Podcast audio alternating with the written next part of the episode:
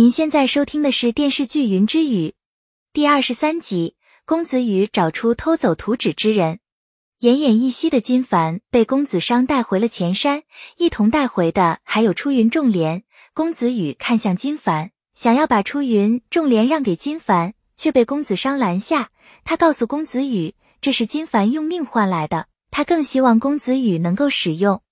公子羽表示，虽然金凡是他的侍卫。但这么多年的相处，他早就把金凡当成了亲人。他的命和自己的命一样重要，况且他的伤已经有了明显好转。公子商这才同意把出云重莲拿给金凡。花公子面对强敌，早就做好了最坏的打算。他将洞门关闭，并引燃了炸药，与悲绪同归于尽。另一边，宫上角与宫元直联手击杀了寒山客，虽然报了血海深仇。但宫上角也受了重伤，公子羽虽然打了胜仗，可他却怎么也高兴不起来。亲人们的战死让他的心中蒙上了痛楚，更感到自身责任重大。侍卫给公子羽送来一把刀，说是花公子之前交代的。公子羽知道就是那把云之羽，他转手送给了云为山，让他以后好好保护自己，不会再像剑一样伤人伤己。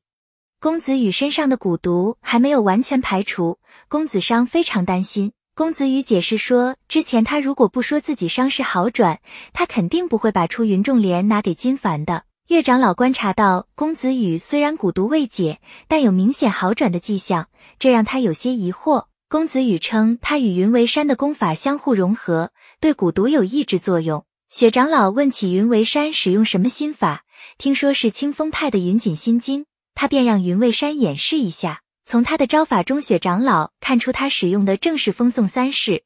当初后山有风、花、雪、月四个门派，风派主守，起辅助作用，令三派主攻，所以相互间心法可以融合。风派可以与其他三个门派的刀法搭配，分别为风花三式、风雪三式和风月三式，威力要强上一倍。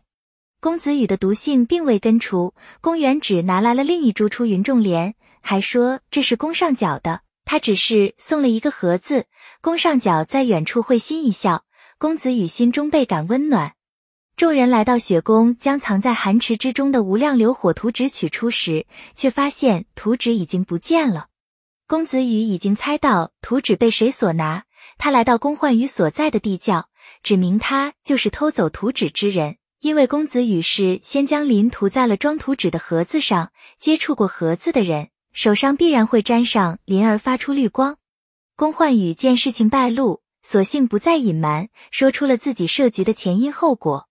当初他的父母被无风之人杀害，他被老执刃收养，他潜心练功，当上少主，本想坐上执刃之位，启动无量流火消灭无风，结果老执刃看穿他的心机。竟然想将执刃之位传于宫上角，宫焕宇不想让自己的复仇计划流产，于是用出云仲莲救了贾管家的孩子，给老执刃换了百草翠，同时把自己设计成假死，又利用郑二姑娘制造了无量流火的传闻，把宫上角调离宫门，这才让对他构不成威胁的公子羽仓促继位，明悟姬被宫焕宇胁迫当了他的帮手，结果最终还是没能逃脱他的毒手。